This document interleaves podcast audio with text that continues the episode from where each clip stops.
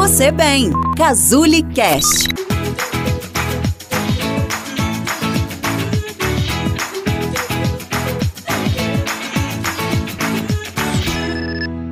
Você já parou para pensar sobre o risco de suicídio na terceira idade? Eu sou Mariana Fonseca, psicóloga na Casuli, e nesse mês emblemático do Setembro Amarelo, em que nós evidenciamos a prevenção, trabalhamos a prevenção ao risco de suicídio, eu trago um tema bem importante, né, do sobre o suicídio e a depressão na terceira idade. Pode parecer espantoso, mas os índices de suicídio nessa faixa etária, a partir dos 60 anos de idade, ele é um índice muito alto. Apesar de estarmos observando atualmente um crescimento muito grande no índice de suicídios entre pessoas muito jovens, é na terceira idade que esse índice sempre prevaleceu. Existem mudanças que são muito características nessa faixa etária, existe um declínio natural das atividades do corpo, né? Um declínio físico, um declínio das atividades motoras, às vezes até mesmo cognitivas, o aparecimento de algumas doenças,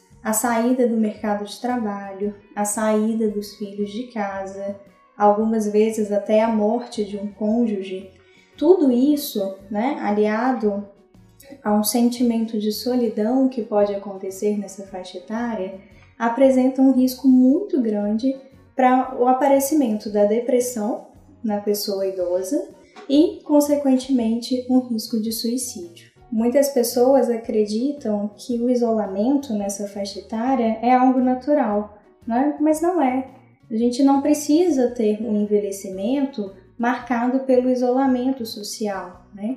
Se nós observamos, por exemplo, que um idoso que era extremamente ativo, participativo nas, nas festividades em família, gostava de contar uma piada e conversar mais, e agora ele não tem vontade de sair e quando sai ele fica mais isolado, mais quieto, bem menos participativo, né? É sinal de que alguma mudança está acontecendo ali. Né? Então, é, a gente precisa deixar de lado esse imaginário de que isso é algo natural. Precisamos prestar atenção né, nesse, nessa mudança de comportamento, conversar, né, tentar saber se está acontecendo alguma coisa, porque isso esse não é o natural.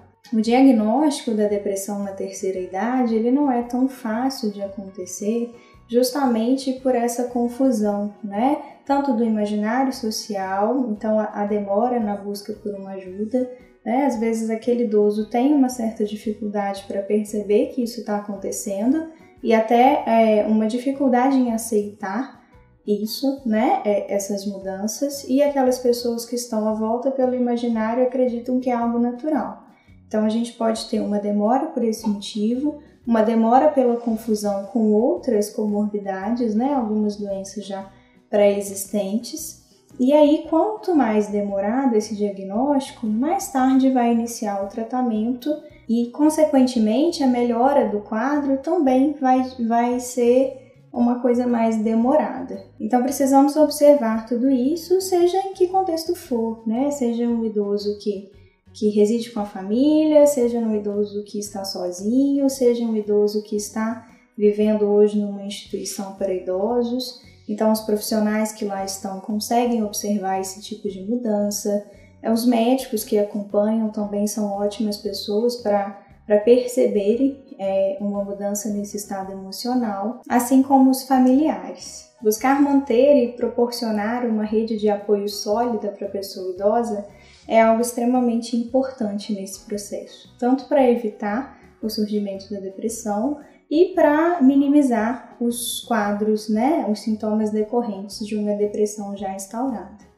Então, no idoso, nós temos um quadro depressivo, né, que não é característico dessa idade, né, não significa que todo idoso vai ter e não acontece só na terceira idade, né, mas nessa faixa etária, a depressão traz riscos muito maiores, potencializando algumas doenças já pré-existentes e com um risco muito maior de suicídio. A identificação e o tratamento precoce através da psicoterapia e também da terapia medicamentosa são imprescindíveis para que a gente tenha uma mudança desse quadro, né, o mais breve possível, proporcionando uma qualidade de vida e uma sensação de bem-estar bem maiores para a pessoa idosa. Espero que esse vídeo tenha ajudado de alguma forma e que ele seja bastante útil, né? principalmente nesse mês em que nós falamos mais a respeito do suicídio. Um abraço e até a próxima!